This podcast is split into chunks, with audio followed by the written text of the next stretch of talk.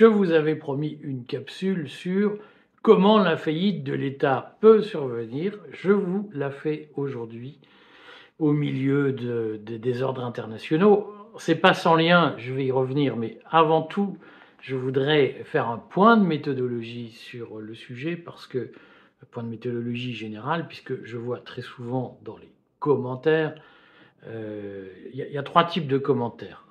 Il y a les trolls qui sont payés pour ça, qui viennent m'insulter, euh, ils ont des formules toutes faites, je suis très déçu, d'habitude je, suis d'accord avec vous, mais là vraiment c'est pas possible, etc. Je sais que ce sont des attaques sur la crédibilité, je les vire. Il y a euh, des gens qui viennent m'expliquer juste par haine, mais enfin, la vérité, c'est ça, monsieur. Et puis, euh, pourquoi vous n'avez pas parlé de ce... Des gens qui sont très assertifs, très péremptoires, et qui sont généralement extrêmement désagréables en vous disant, vous n'y connaissez rien, vous racontez n'importe quoi, je les vire. Il y a des gens qui ne sont pas d'accord, qui le disent euh, de façon respectueuse, dans un souci de la vérité, de la, enfin d'une recherche intellectuelle, je les garde. Voilà. Je, je tiens à dire que d'une manière générale, cette chaîne ne s'adresse pas aux gens qui euh, trouvent des vérités, elle s'adresse aux gens qui cherchent des vérités. Moi, je crois que le sens de la vie, ce n'est pas de détenir des vérités, c'est en permanence les chercher. Donc, cette chaîne s'adresse aux gens qui sont capables, et nerveusement et intellectuellement, d'assumer le doute si euh, ne pas tout maîtriser, si, vous, si ne pas tout contrôler, euh, ne pas avoir des vérités définitives sur tout vous angoisse, si le doute vous met mal à l'aise, si le fait de lâcher prise sur votre rapport à la réalité vous met mal à l'aise, changez de chaîne. Ici, on est dans le on ne sait pas, et puis même quand on sait, peut-être qu'on se trompe. On n'est pas dans les assertions, dans euh, le, l'espèce de d'émotion permanente, fanatique. Euh, je ne suis pas un gourou et je ne me propose pas de vous emmener vous suicider tous dans la forêt amazonienne par amour de je ne sais quelle vérité. je vous propose de vivre heureux et d'essayer de comprendre sans imposer vos pensées aux autres. Si cette démarche-là ne vous convient pas, changez de chaîne. Euh, de toute façon, je vous vire si euh, vous venez m'expliquer que j'ai rien compris. Alors, je vais vous parler donc de la faillite de l'État. Ça a un lien avec la situation euh, en, Israël, puisque le Financial Times euh, titrait aujourd'hui sur le fait que Israël, comme ses pays voisins, notamment la Jordanie, voit les taux d'intérêt auxquels ils empruntent fortement augmenter. Hein. Les spreads, comme on dit, c'est-à-dire les, écarts de taux, augmentent fortement du fait de la guerre. Et on peut penser que euh, s'il euh, n'y a pas d'accalmie, s'il n'y a pas de désescalade, la, les marchés financiers mondiaux vont être contaminés par l'instabilité politique qui se fait jour en, Israël et en Palestine. Donc on a déjà eu de lourdes alertes euh, avec l'Ukraine, euh, mais finalement le, le, la guerre en Ukraine a permis aux BRICS de s'émanciper.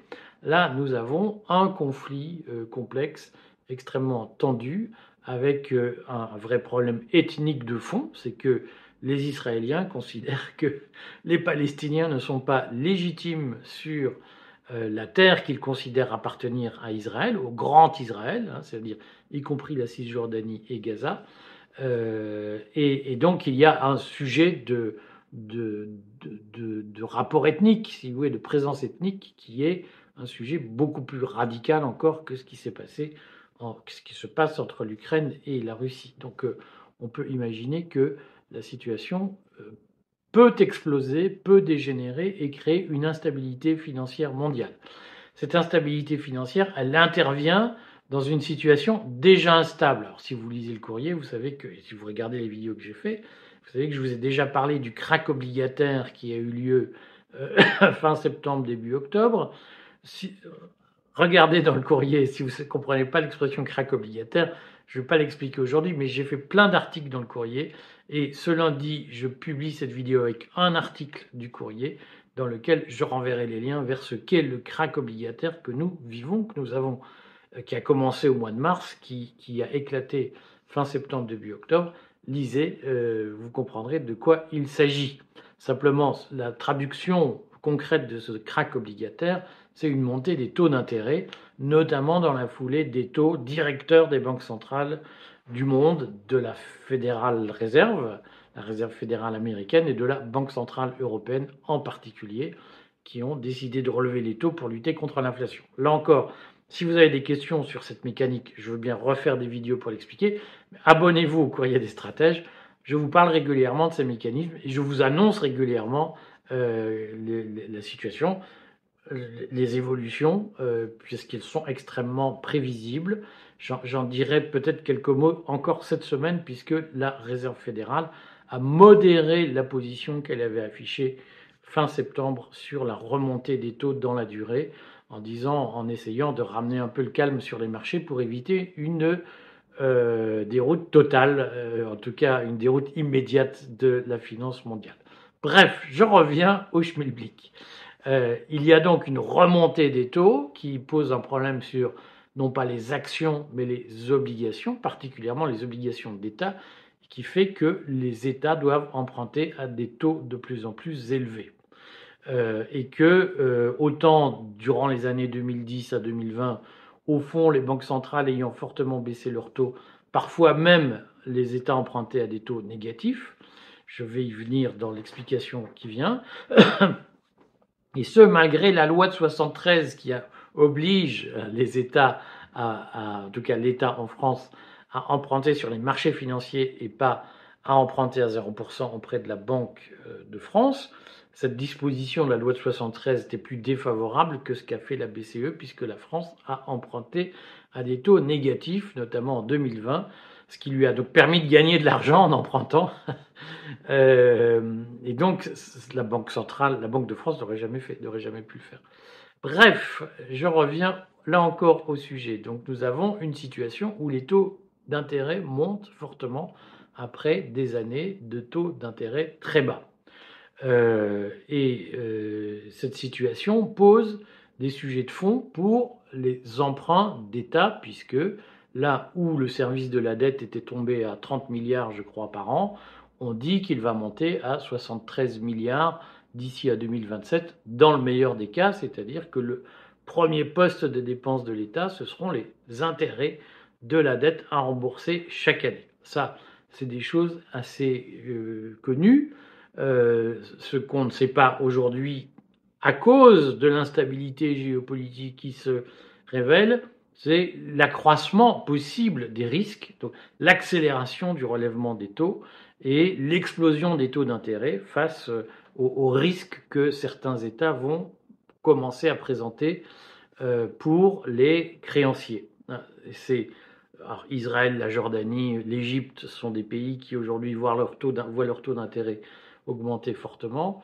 Euh, si la France devait, par exemple, être le théâtre d'attentats, euh, de, vagues terroristes, d'instabilité politique, de conflictualité politique particulière, avec cette incapacité que Bruno Le Maire a montré à diminuer les dépenses publiques, rien n'exclut que euh, la situation des taux en France deviennent intenables, c'est-à-dire que les taux augmentent beaucoup plus euh, fort, fort hein, et plus vite que ce que les analystes financiers, notamment les analystes de l'État, avaient prévu et avaient budgété. Et ça, c'est une situation compliquée à gérer.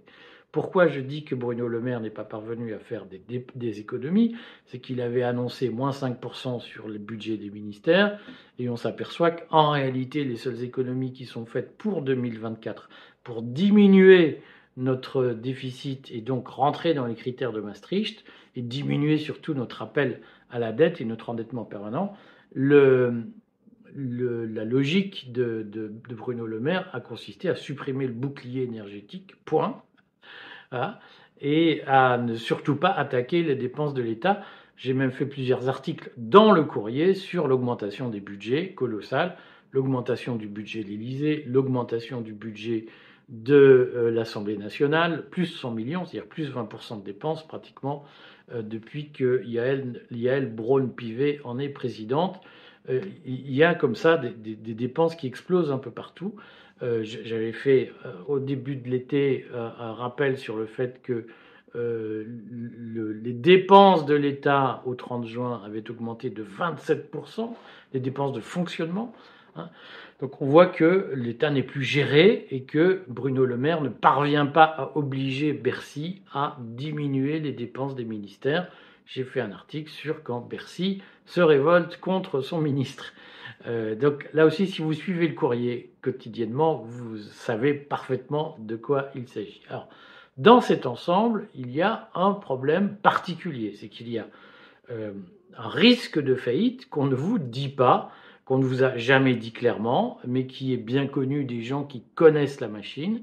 Et je pense que ce risque de faillite peut tout à fait se réaliser, comme on dit, en 2024, peut-être même avant, mais en 2024, je pense qu'il y aura un vrai risque. Et ce risque de faillite, il est lié à la trésorerie de la sécurité sociale. Alors, je ne vais pas rentrer dans tous les détails techniques parce que c'est un sujet aride euh, qui n'intéresse que très peu de gens, sauf qu'il est central, c'est-à-dire que, par exemple, si vous êtes retraité, si vous, vous, devez, je pense, toucher votre retraite le 10 du mois, hein, donc il faut que le 9 du mois, la sécurité sociale ordonne une dépense d'environ 9 milliards d'euros chaque mois pour que ça arrive sur votre compte en banque. C'est 9 milliards par mois de mémoire les retraites en France. on va dire par simplicité, par paresse, on va dire que c'est 10 milliards par mois. Tout le, tout, chaque 9 du mois, la Sécu, la CNAV, la Caisse nationale d'assurance vieillesse, ordonne un versement de 10 milliards d'euros auprès des euh, retraités français. Je crois que vous êtes 11 euh, ou 12 millions euh, de retraités en France. Donc, vous, voyez l'étendue de la dépense, de l'opération technique, sa complexité, sa lourdeur, puisque nous avons fait le choix d'avoir un seul organisme monopolistique, c'est le CNR. Ah, monsieur, le Conseil national de la résistance, on n'y touche pas. Et donc, nous réalisons cette prouesse de crétin qui consiste à concentrer tout le risque retraite entre les mains d'un seul opérateur qui est le seul habilité à payer les retraites en France. C'est-à-dire que s'il fait défaut, nos retraités, tous nos retraités d'un coup sont dans la mouise. Mais c'est très bien, c'est pour la solidarité. parfois on se dit, mais les gens qui vous disent, ah non, la sécu, c'est très important, c'est la solidarité, je dis, mais, je dis, mais les mecs, qu'est-ce qu'ils ont dans le cerveau? Vous avez compris que euh, au lieu d'avoir plusieurs assureurs retraite sur la place, vous n'en avez qu'un qu'il a le monopole et que s'il fait faillite, vous êtes tous dans la merde. C'est comme si vous me disiez, il faut un seul assureur voiture en France, hein, et, on doit tous, on, on doit tous s'assurer chez un seul assureur monopolistique. Ça ne viendra à l'esprit de personne. Bah, sur les retraites, si, il paraît que c'est une conquête de la résistance. Alors, j'ai déjà fait des vidéos là-dessus, je le rappelle c'est pas du tout une conquête de la résistance, c'est une conquête de Vichy, puisque la CNAV a été créée en mars 1941. Euh, dans des circonstances, je referai une vidéo pour expliquer comment ça s'est passé. Mais en tout cas, cette conquête, cette grande conquête de Vichy, qui est la retraite par répartition versée par la CNAV, aujourd'hui, elle est une prise de risque parce qu'il y a un seul assureur qui est chargé de payer tout le monde le même jour, ce qui représente une somme colossale à sortir des comptes. Alors, sur les comptes de la sécurité sociale, il y a un problème technique, c'est qu'il y a une différence, c'est comme vous, euh, de votre gestion familiale, il y a une différence entre vos revenus annuels et votre trésorerie. C'est-à-dire que vous pouvez gagner 100 000 euros par an, vous pouvez quand même être à découvert à certains moments de l'année parce que vous avez fait soudain un gros, une grosse dépense, parce que euh, vous avez eu un problème, votre employeur vous a pas payé votre salaire au bon moment, euh, ou euh, vous avez tout à coup une tuile qui vous tombe dessus et vous devez sortir une somme importante de votre compte en banque, vous vous retrouvez à découvert, ou bien votre compte en banque ne suffit pas à assumer une grosse dépense imprévue. Donc vous pouvez avoir des, salaires importants et avoir des problèmes ponctuels de trésorerie. Ah, la sécurité sociale, c'est à peu près la même chose, sauf qu'elle est en déficit structurel. Donc la sécurité sociale, là aussi, on va passer sur les détails, mais c'est en gros 600 milliards d'euros par an de recettes, une folie stalinienne. Hein. Ces 600 milliards d'euros de couvrent 630 milliards de dépenses. Mais ce qui pose problème à la Sécu, c'est pas les 30 milliards de déficit qu'on va avoir cette année. Je crois que c'est à peu près ça. on, sera, entre 10 et 15 milliards. Qu'importe le sujet, c'est pas le montant du déficit. Le problème, c'est la gestion de la trésorerie. Parce que la Sécu, vous voyez bien, vous êtes malade, vous vous faites rembourser une visite chez le médecin, des médicaments, vous présentez votre feuille de soins, ben vous présentez votre feuille de soins quand vous êtes malade et la Sécu ordonne le remboursement. Donc ça vient au fil de l'eau. Tous les jours, il y a des dépenses. Voilà. Et donc tous les jours, la Sécu, elle fait son, relevé quotidien en fin de journée, combien il reste sur le compte. Et c'est pas parce qu'on vous met des milliards chaque mois que il peut y avoir des mois avec des grosses dépenses, des mois avec des petites dépenses.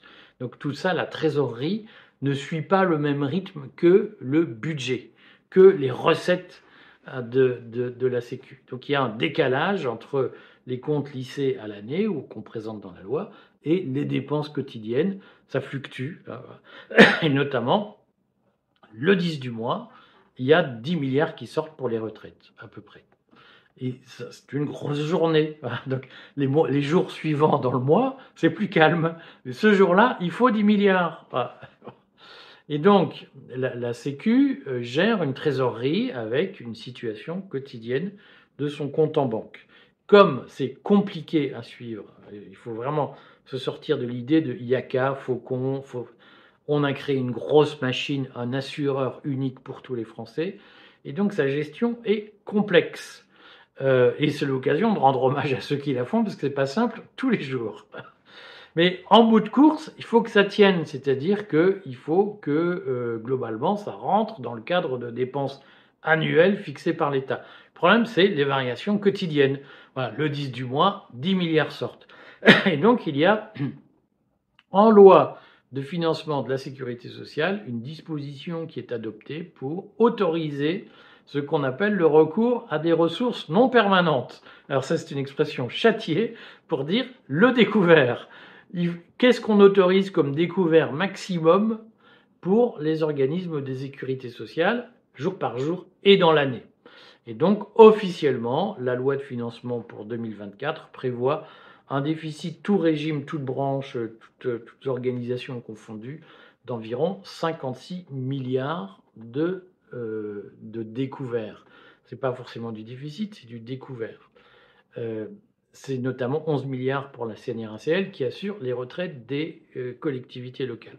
C'est 45 milliards pour tous les organismes de, sécurité sociale du privé, si j'ose dire. Hein. donc la CNAV, la Caisse nationale d'assurance maladie, la CAF, etc. Ces 45 milliards, c'est déjà un chiffre colossal, c'est-à-dire qu'on accepte 45 milliards de découverts sur les comptes au total sur l'année, euh, ça veut dire quoi? Ça veut dire que, euh, ça c'est compliqué à comprendre, mais ça veut dire qu'avant on était à 30 milliards, maintenant on est à 45. Ça veut dire que d'une certaine façon, on ne prévoit pas de couverture du déficit de la sécurité sociale ni de ses découvertes. On dit, on les autorise à être à découvert, maintenant, à eux de se démerder pour trouver le pognon. Parce qu'on ne fait pas d'argent magique. Je sais que plein de gens disent, bah, c'est simple, on va à la Banque nationale, la Banque de France, on leur dit, il me faut 45 milliards, vous les imprimez, puis on les met dans le circuit. Non, c'est pas comme ça la vie. On ne peut pas inventer des billets, sinon on appauvrit tout le monde. Donc comment, fait, euh, comment font les organismes de sécurité sociale qui sont gérés par l'ACOS, l'Agence centrale des organismes de sécurité sociale Comment ils font ces gens-là pour trouver 45 milliards, enfin jusqu'à 45 milliards de découverts.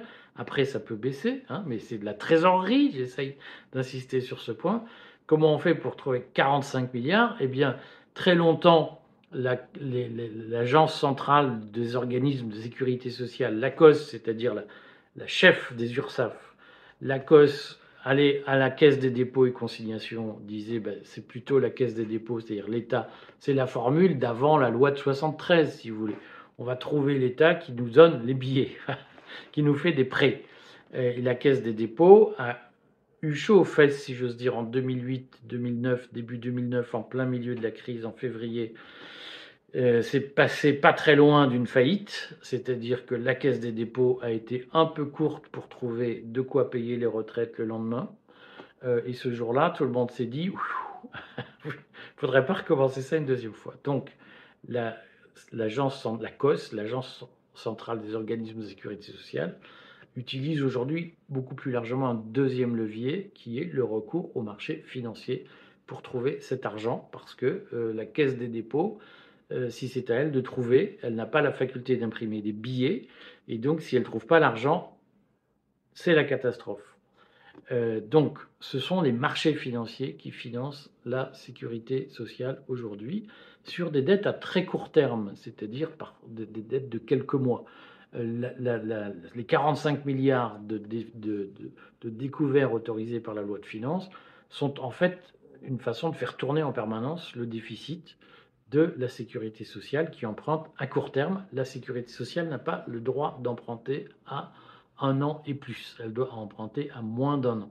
Donc elle va très souvent sur les marchés rechercher de l'argent frais en disant on émet des titres hein, provisoires, des obligations, euh, qu'on appelait à une époque des billets de trésorerie, et les marchés financiers disent bon, on prend tel billet de trésorerie. Alors il faut savoir que la COS est le quatrième émetteur mondial de billets de trésorerie, j'ose dire, de prêts à court terme sur les marchés financiers la Sécu est le quatrième émetteur mondial de dettes à court terme. Je ne sais pas si vous voyez ce que ça veut dire.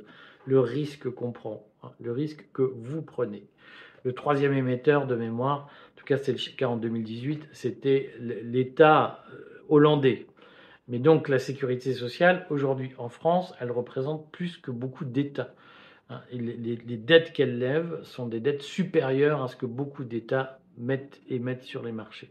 Donc son rôle à la Sécu est ensuite de faire entrer cet argent et de le mettre notamment dans les circuits pour payer les retraites. C'est la logique du système. Alors, il y a un très bon rapport de l'inspection générale des affaires sociales de 2018 sur la façon dont ça se passe. Et ce rapport attire l'attention euh, sur deux sujets. Le premier sujet, c'est le risque de ne pas trouver d'argent en allant souvent sur les marchés, il y a un risque de liquidité, c'est-à-dire que s'il n'y a pas assez d'argent sur les marchés, eh bien la Sécu ne trouve pas d'argent pour payer ses retraites, et là, vous l'avez dans le baba. Et le rapport de l'IGAS de 2018 attire aussi l'attention sur un risque de taux en disant, mais si les taux montent, puisqu'en 2018 les taux étaient très faibles, parfois même négatifs, si les taux montent, la contrainte de financement, donc le coût de la dette va devenir explosif et ça va être un problème.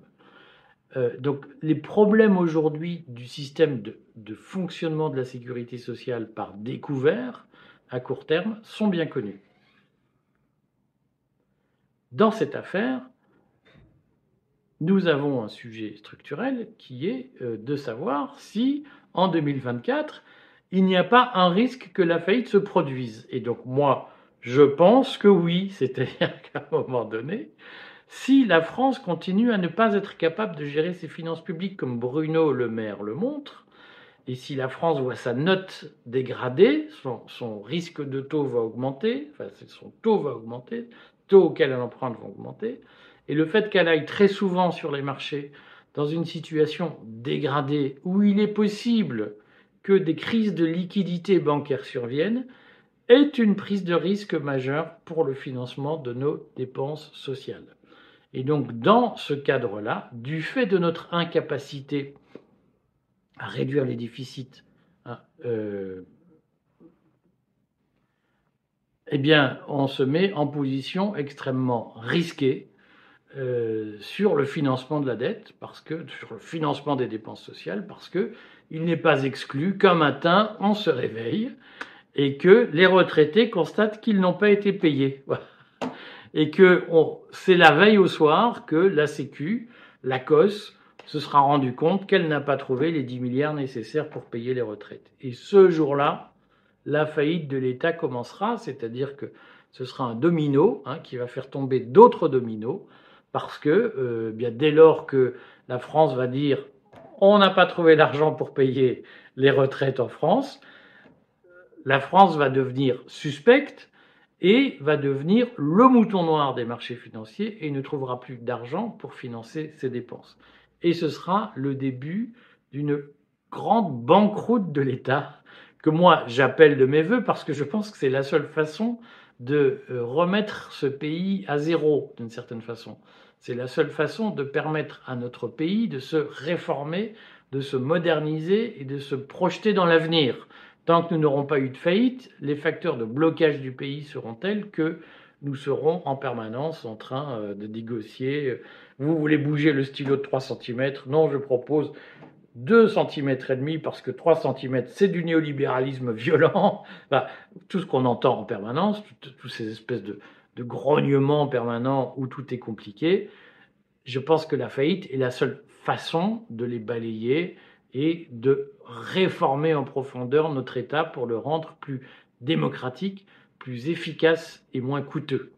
Euh, donc cette faillite, elle peut tout à fait arriver. Soyez vigilants parce que elle peut arriver sans prévenir, c'est-à-dire que c'est dans un contexte de dégradation de notre image, dans un contexte de dégradation de notre de la confiance que nous inspirons, que le pire peut arriver. Et je le redis, pour moi, le pire n'arrivera pas sur les dépenses de l'État, il arrivera sur les dépenses sociales.